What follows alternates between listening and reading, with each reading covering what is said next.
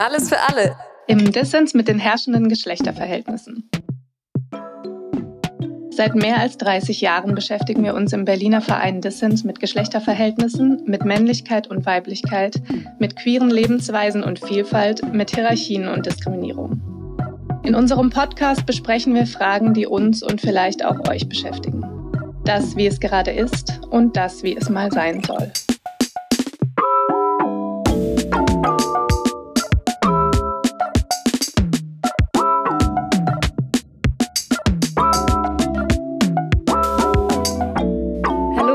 Dass ihr uns wieder zuhört beim Podcast Alles für alle im Dissens mit den herrschenden Geschlechterverhältnissen. Mein Name ist Ulla, mein Pronomen ist sie. Mein Name ist Sarah, mein Pronomen ist auch sie. Heute hört ihr die dritte und letzte Folge zum Thema Nichtbinarität und Geschlechteranforderungen. In den letzten Folgen wurde in unserem Gespräch mit Finn Lorenz immer wieder deutlich, wie gewaltvoll das binäre und hierarchische Geschlechtersystem ist. Wir wollen das gute Leben für alle. Das heißt, auch frei von Gewalt oder der Angst vor Gewalt leben zu können. In der Konsequenz heißt das auch die Abschaffung des binären Geschlechtersystems. Da ist die dritte Option im Personenstandsrecht, die es jetzt schon eine Weile gibt, ein Schritt in die richtige Richtung, der aber noch nicht ausreicht. Solange es dieses binäre und hierarchische Geschlechtersystem gibt, braucht es auch Räume für Empowerment. Wie können solche Räume aussehen? Welche Schwierigkeiten gehen damit einher? Und wie können wir es besser machen? Diese Fragen besprechen wir mit unserem Gast Finn Lorenz, der als Berater bei In und Out arbeitet und auch als Bildungsreferent. Finn spricht aus einer nicht-binären Transperspektive. Wir haben zunächst über FLTI-Räume gesprochen, also Räume und Angebote für Frauen, Lesben, Trans und Inter, die uns zum Empowerment dienen sollen. Wir finden solche Räume extrem wichtig und sinnvoll. Frauenräume als Orte der Sicherheit und des Empowerments gibt es in der feministischen Bewegung in Deutschland schon ziemlich lange. Mit dem steigenden Bewusstsein über die Problematik von Zweigeschlechtlichkeit und den Versuch, queere Lebensweisen stärker mitzudenken, wurden daher Räume für FLTI erweitert. Trotzdem werden auch hier Ausschlüsse und schmerzhafte Erfahrungen reproduziert. Und auch hier treffen im Zweifelsfall unterschiedliche Bedürfnisse aufeinander. Ich war vor vielen Jahren mal ähm, in einem Frauen, Im Rahmen von einem Festival. Also wo auch ganz klar war, da werden Frauen, Lesben, Trans- und Interpersonen angesprochen, die sind dort willkommen. Aber meine Erfahrung war eine total entpowernde. Also das war nicht nichts, was mich gestärkt hat, sondern wo ich das Gefühl hatte, okay, jetzt wegen der Performance, die ich an den Tag lege, muss ich mich hier ganz anders verhalten als alle anderen. Und ich war damals auch schon auf Testo, das heißt, meine Stimme war auch schon tiefer irgendwann wurden alle dazu aufgefordert, laut zu schreien. Und für mich war halt klar, ich weiß überhaupt nicht, ob mein Schreien hier in dem Raum gerade willkommen ist. Mhm. Und ich vermute mal, dass es gerade auch Leuten aus dem transweiblichen Spektrum ganz oft auch so geht in so feministischen Empowerment-Räumen. Mhm. Dass halt immer die Frage ist, darf ich das eigentlich jetzt auch? Klar. Mhm. Oder darf ich das halt gerade nicht? Was ich damit genauer meine, ist, dass ich in FLTI-Räumen das häufig so wahrnehme, dass Transfrauen und andere Personen aus dem transweiblichen Spektrum anders bewertet werden für ein und dasselbe Verhalten als Cis-Frauen das in diesen Räumen werden. Das heißt, Cis-Frauen werden in solchen Räumen häufig dafür gefeiert, zum Beispiel laut zu sein, Raum einzunehmen, auch mal auf die Kacke zu hauen, für die eigenen Bedürfnisse einzustehen.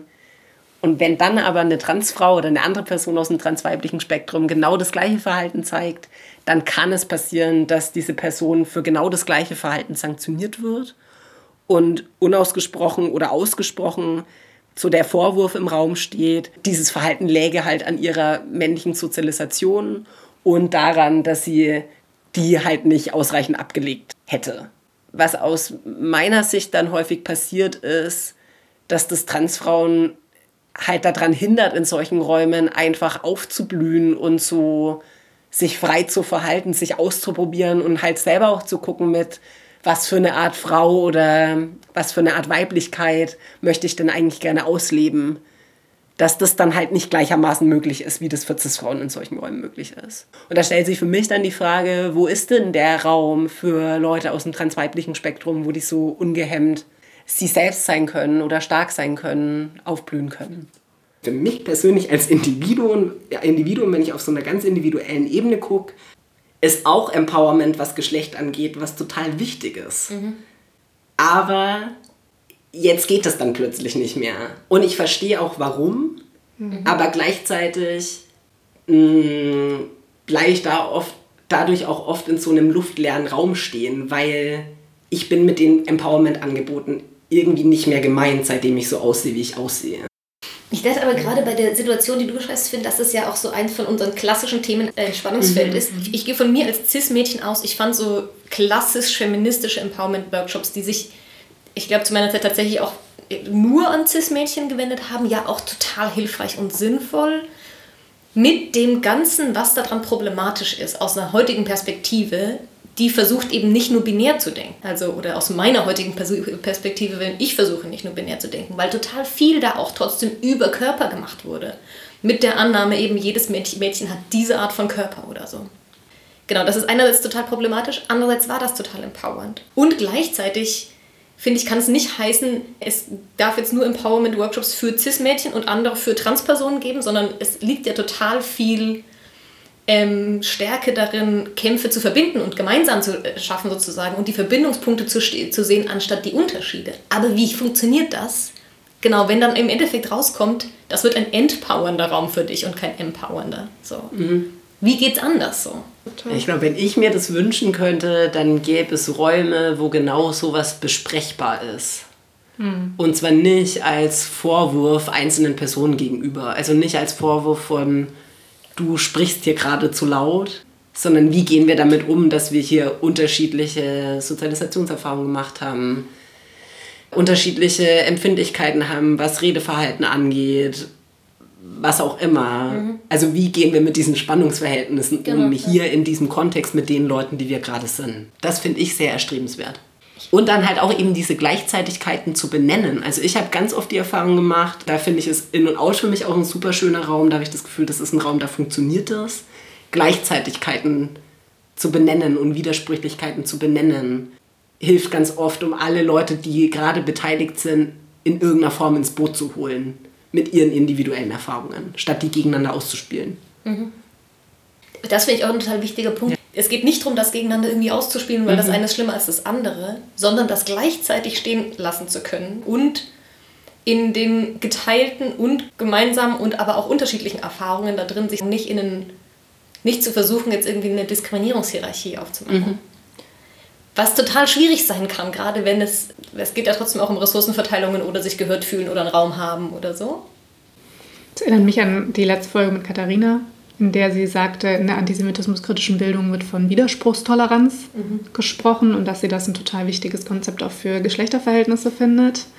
Das trifft ja hierauf auch zu, mhm. sozusagen. Also mit Ambivalenzen umgehen können mhm. und mit Gleichzeitigkeiten mhm. und Spannungsverhältnissen. Für mich ist es so, wenn der Person sagen würde, guck mal, wir teilen jetzt die Welt in zwei Hälften und diese Welten, die schicken wir auf zwei verschiedene Planeten. Und der eine Planet, der ist einfach für Frauen und der andere Planet, der ist für alle Männer. Und du musst dich jetzt entscheiden, als nicht-binäre Person, wo willst du den Rest deines Lebens verbringen?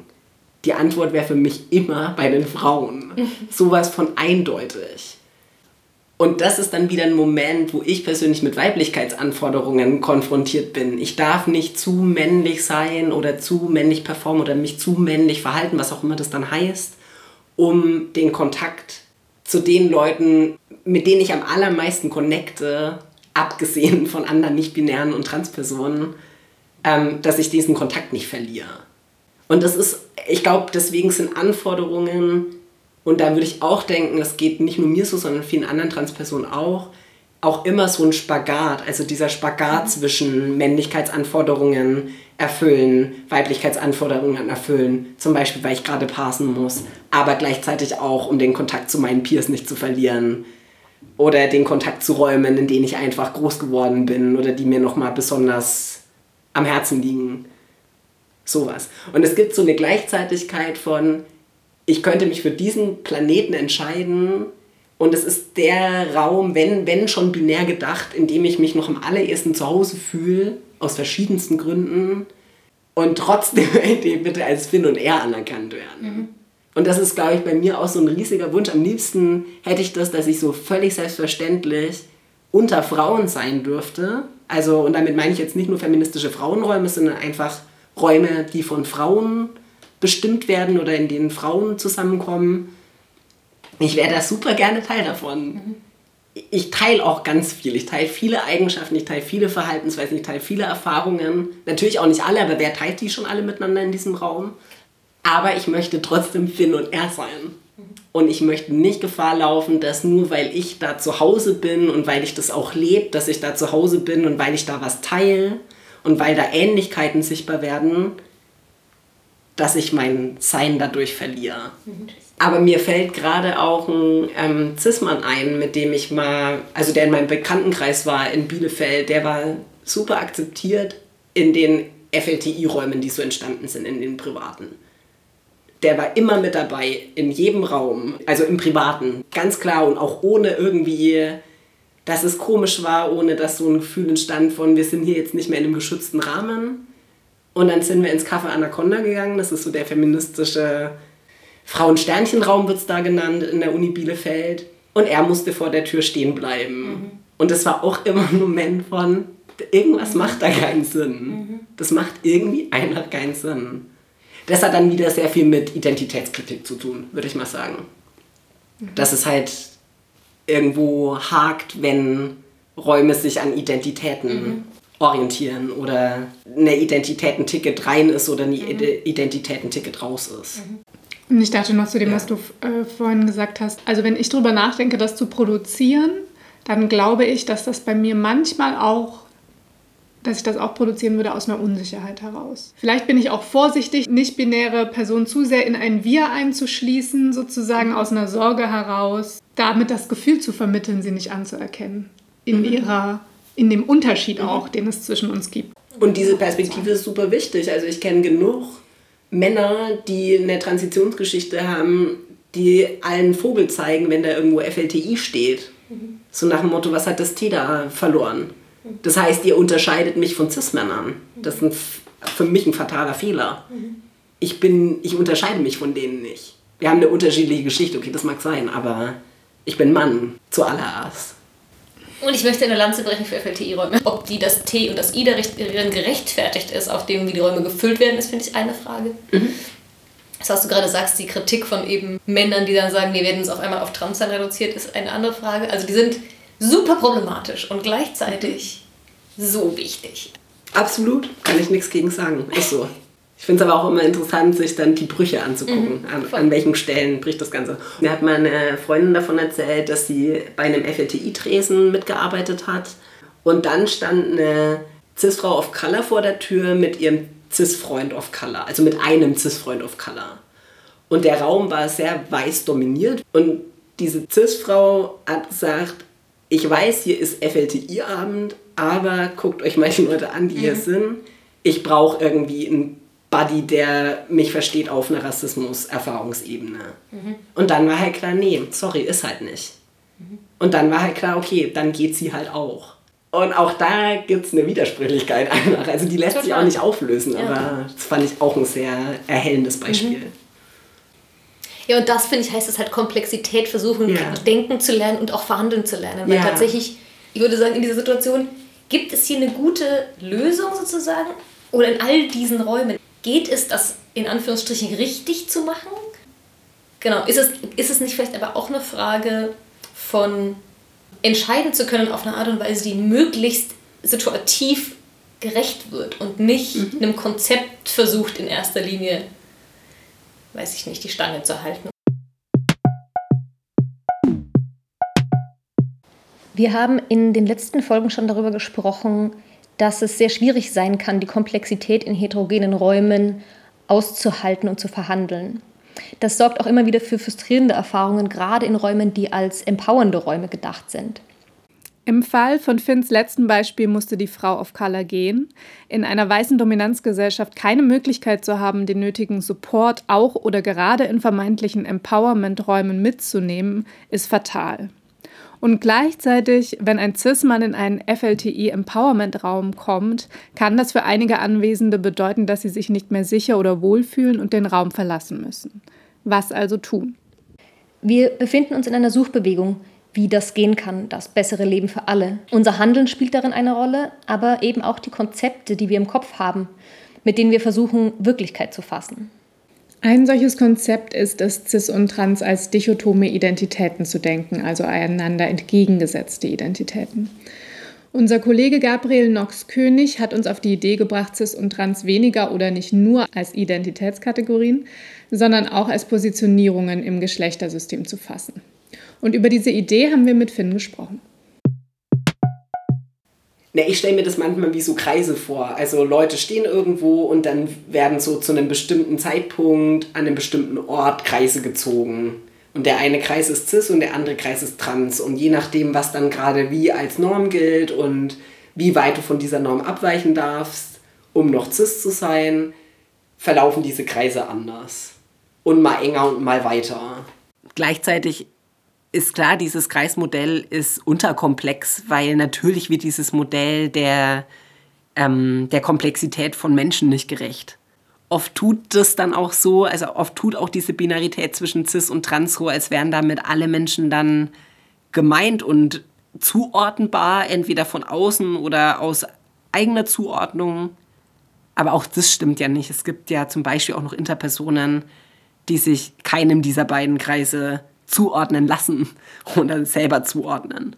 Aber meine These ist, dass je nachdem, ob du gerade in diesem Transkreis landest oder in dem Cis-Kreis, wie du schon gemeint hast, Sarah, unterschiedliche Anforderungen an dich gestellt werden. Und die Fragen sind andere. Mhm. Also wenn du zu einem bestimmten Zeitpunkt an diesem Ort stehst, der trans genannt wird, dann steht so eine Frage im Raum wie, was mache ich eigentlich mit Hormonen? Was mache ich eigentlich mit, soll ich meinen Namen ändern? Soll ich den Leuten sagen, ich habe jetzt ein anderes Pronomen? Oute ich mich irgendwo und wenn ja, als was? Also die Fragen sind mit in diesem Kreis, ob du die beantworten willst oder nicht, die stellen sich dir. Mhm. Weil das das ist, was mit diesem Label assoziiert wird. Zu diesem bestimmten Zeitpunkt, an diesem bestimmten Ort. Mhm. Es ist im Moment so, dass von verschiedenen Stellen beobachtet wird, dass die Anzahl an sichtbaren Transpersonen steigt. Also das wird von medizinischen Anlaufstellen berichtet. Das ist auch in den Peer-to-Peer-Beratungsstellen sichtbar ähm, wird in den Medien viel diskutiert und da gibt es dann verschiedene Interpretation, Interpretationen davon. Einerseits ein transfeindlicher Diskurs, der auch medial gerade sehr präsent ist, also wo dann oft gesagt wird, ähm, Trans sei ein Trend. Vor allem Jugendliche werden trans aus, wegen Druck aus den Medien und von Peers, das ist so eine Linie, die da oft gefahren wird. Eine andere ist, es gibt die Translobby, wer auch immer das sein soll, die unsere Kinder trans macht. Aber halt auch sowas wie, dass halt Personen aus sozusagen falschen Gründen in Anführungsstrichen transitionieren. Zum Beispiel, weil sie bestimmte Sexismuserfahrungen nicht ähm, verdaut haben oder denen entgehen wollen oder aufgrund von traumatischen Ereignissen und so weiter. Also das heißt, in diesem transfeindlichen Diskurs wird Leuten unterstellt, dass sie nicht wirklich trans sind, sondern entweder zu Transpersonen gemacht werden oder vermeintlich vorgeben, trans zu sein. Das ist so die eine Seite, wie dieser Zahlenanstieg verortet wird. Und auf der anderen Seite hat dieser Anstieg an sichtbaren Transpersonen ja diverse Gründe. Also zum Beispiel sowas wie dieses Label oder dieser Begriff ist viel, viel sichtbarer, als er das noch vor vielen Jahren war. Es ist mittlerweile möglich für Leute, zum Beispiel im Internet überhaupt auf diesen Begriff zu stoßen und damit halt auch Leute zu finden, mit denen sie in Resonanz gehen können. Eine jugendliche Person, die irgendwo auf dem Dorf sitzt, noch nie eine Transperson gesehen hat, noch nie davon was gehört hat und dann aber plötzlich auf eine Person im Internet stößt und feststellt, da ist jemand, der erzählt meine Geschichte. Zum allerersten Mal findet jemand Worte dafür, was ich nicht ausdrücken kann und was auch in meinem Umfeld niemand versteht. Ah, und die Person nennt es trans. Das hat offensichtlich was mit mir zu tun. Also erst dadurch, dass andere Leute sich im Außen so einen Begriff ja aneignen oder den benutzen, kann ich das ja selber überhaupt auch erst werden, weil dann plötzlich Dinge benennbar werden, die vorher halt von mir nicht benannt werden konnten. Ein anderer Grund für diesen Zahlenanstieg ist mit Sicherheit auch noch, dass man das mittlerweile auch einfach leichter sein kann. Also es ist mit, mit großer Vorsicht zu genießen, dieser Satz, weil es natürlich auch immer noch sehr, sehr viele Transleute gibt, die ähm, es nicht einfach haben oder denen sehr viele Steine in den Weg gelegt werden. Also Transsein funktioniert in dieser Gesellschaft nicht ohne Diskriminierungserfahrung, würde ich sagen. Aber gleichzeitig ist es halt mittlerweile zumindest für Einzelne möglich, ihre Herkunftsfamilie nicht zu verlieren, wenn sie sich outen oder ihren Arbeitsplatz zu behalten oder nicht einen sozialen Tod zu sterben. Das ist neu. Das gab es in der Breite vor einigen Jahren noch nicht. Fällt mir dann auch mal so ein Beispiel ein, das ich so sehr eindrücklich fand, von einem Fachtag von einer ähm, Trans-Peer-to-Peer-Beratungsstelle die über ihr Beratungsangebot und die Effekte für die Zielgruppen gesprochen haben.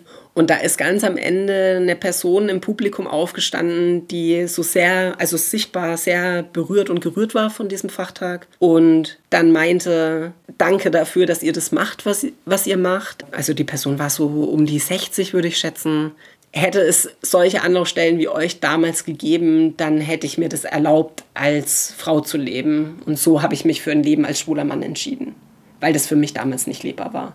Und es ist für mich sehr bewegend zu sehen, dass das mittlerweile anders ist. Das finde ich ist so ein sehr eindrückliches Beispiel dafür, was sich vielleicht auch verändert hat.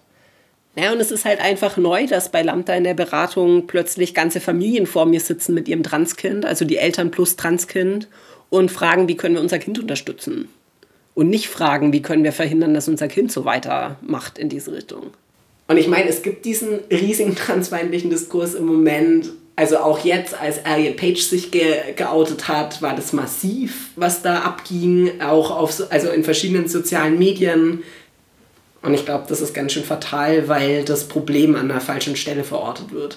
Also, und das Problem ist aus meiner Sicht, dass mit einem bestimmten Körper bestimmte Erwartungen verknüpft sind und es massive Normen gibt, wie du zu sein hast, um das eine oder das andere zu sein, dass es keine Zwischenräume gibt, die existieren und dass das auf Leute massiv Druck ausübt. Mhm. Das Problem sind nicht Transpersonen. Das Problem ist, dass das heutige Geschlechtersystem niemandem gerecht wird. Weder die Dichotomie cis-trans noch Mann-Frau wird Leuten gerecht. Ein Kern von Transfeindlichkeit ist aus unserer Sicht der permanente Zweifel daran, dass Transpersonen die Menschen sind, die sie sagen, dass sie sind. Deswegen ist es uns hier nochmal wichtig zu sagen, dass Trans kein Trend ist und auch nichts, was Leuten eingeredet wird. Transpersonen wissen selbst am besten, wer sie sind. Aber dass es den Kreis Trans gibt, damit geht natürlich auch die Möglichkeit einher, über CIS hinauszudenken und über das eigene Geschlecht unter Umständen anders nachzudenken. Ich finde dieses Bild von Kreisen, die gesellschaftlich zu unterschiedlichen Zeiten auch anders gezogen werden, sehr hilfreich. Auch als Parallele zum Anforderungskonzept des binären Geschlechtersystems. In der Zweigeschlechtlichkeit heißen diese Kreise eben Mann und Frau. Und qua Geburt und Genitalien werden wir in einen dieser Kreise geschoben. Das heißt aber nicht, dass ich in diesen Kreis reinpasse. In jedem Fall muss ich mich aber damit auseinandersetzen, wie diese Gesellschaft auf mich reagiert, was sie von mir erwartet, wenn ich in den Kreis reingeschoben werde. Wie unsere anderen Gäste auch haben wir zum Abschluss auch Finn gefragt, was für ihn in der Auseinandersetzung mit Nichtbinarität und Geschlecht derzeit besonders wichtig ist. Für mich ist besonders wichtig, dass auch in Zeiten, wo massive transfeindliche Diskurse entstehen, Räume entstehen, in denen differenziert genau über diese Sachen geredet werden kann. Weil Diskurse aus meiner Sicht auch seltenst komplett aus dem Nichts entstehen, sondern sich auf Sachen beziehen, die real passieren und die aber völlig aus dem Kontext gerissen werden oder missinterpretiert oder zu vereinfacht oder aus einer cisnormativen, heteronormativen Brille betrachtet werden. Und es braucht dann Räume, in denen in einem geschützten Rahmen genau über solche Sachen diskutiert werden kann. Das wünsche ich mir gerade, mhm. was das Thema Geschlecht angeht. Und das beschäftigt mich so doll, weil auch das Arbeitsfeld, in dem ich gerade bin, massiv kritisiert wird. Also transaffirmative Beratung, das ist so ein Begriff, der meint, dass Beratungsstellen so eine Haltung haben von, wenn eine Person zu mir kommt, die sagt, ich bin trans, dass das auch erstmal so angenommen wird, dass das tatsächlich der Fall ist und dass die Person darin bestärkt wird, diesen Weg dann zu gehen, in welcher Form auch immer sie mhm. das will. Das ist erstmal so grob damit gemeint diese Form Beratung zu machen, steht gerade massiv in der Kritik in einem transfeindlichen Diskurs, weil diesen Beratungsstellen auch unterstellt wird, ihr macht unsere Kinder trans, ihr pusht die in diese eine Richtung. Und ich glaube auch, dass auf ganz vielen queeren Kids, die irgendein Thema mit Geschlecht haben, gerade massiv Druck liegt, sich irgendwo in diesem Verhältnis zu verorten. Also auch für sich klar zu kriegen, bin ich denn jetzt trans, bin ich da dann eher binär, bin ich da eher nicht binär, bin ich vielleicht einfach gendernonkonform und was ist eigentlich, wenn ich sage, ich bin einfach lesbisch. Das, da passieren so viele Suchprozesse, die natürlich auch geprägt sind davon, welche Bilder gerade angeboten werden, ähm, welche Begriffe gerade im Umfeld überhaupt sind.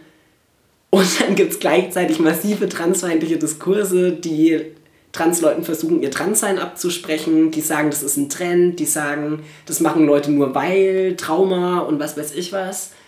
Dass es diesen queeren Individuen schwer gemacht wird, differenziert hinzugucken, was ist denn mein persönlicher Weg? Also welche Schritte möchte ich für mich gehen und aus welchen Gründen? Wie fühlt sich mein Körper für mich gut an? Was mache ich mit meinem Körper, damit ich gut durch die Gesellschaft komme und gar nicht so sehr für mich? Was mache ich wegen der Fremdwahrnehmung? Und was spielt es vielleicht auch eine Rolle, dass meine Brüder in meiner Familie immer gepusht wurden und ich wurde zurückgehalten? Mhm. Also, dass das halt möglich ist, über sowas zu diskutieren oder das sich genau differenziert anzugucken, ohne damit einem transfeindlichen Diskurs in die Hände zu spielen. Mhm. Das ist total wichtig. Und aus meiner Sicht ist auch super wichtig, dass Räume entstehen innerhalb von queeren Communities, die Leute auffangen, die eine Detransitionserfahrung machen oder auch Leute, die einzelne Transitionsschritte bedauern. Da gibt es gerade keinen Ort für. Das sind, auch da gibt es wieder so die, dieses Konzept von Traders oder so, mhm. also Leute, Leute, die uns verraten, mhm. Leute, die jetzt auch noch diesen transfeindlichen Argumenten so Vorschub leisten, mhm. weil ja, hier ist das wandelnde Beispiel. Mhm. Du bedauerst das, du bereust es, dass du diesen Weg gegangen bist. Na toll. Mhm. Jetzt haben die auch noch wieder gefundenes Futter. Ja. Das kann es halt nicht sein. Da braucht es eine Solidarität untereinander. Solidarität ist definitiv ein wichtiger Aspekt hin zum guten Leben für alle. Und damit beenden wir das Thema Nichtbinarität und Geschlechteranforderungen, zumindest vorerst. Vielen Dank an Finn, vielen Dank für das Teilen dieser klugen Gedanken und das Einlassen auf die gemeinsame Suche, auf die wir uns hier begeben haben. Nach den ersten drei Gesprächen und den daraus entstandenen neuen Podcast-Folgen in denen es um Geschlecht als Anforderung ging, werden wir uns in den nächsten Folgen anderen Schwerpunkten widmen. Ihr erfahrt, wann die nächsten Folgen rauskommt, indem ihr diesen Podcast abonniert oder unseren Newsletter oder über unsere Homepage dissens.de slash podcast.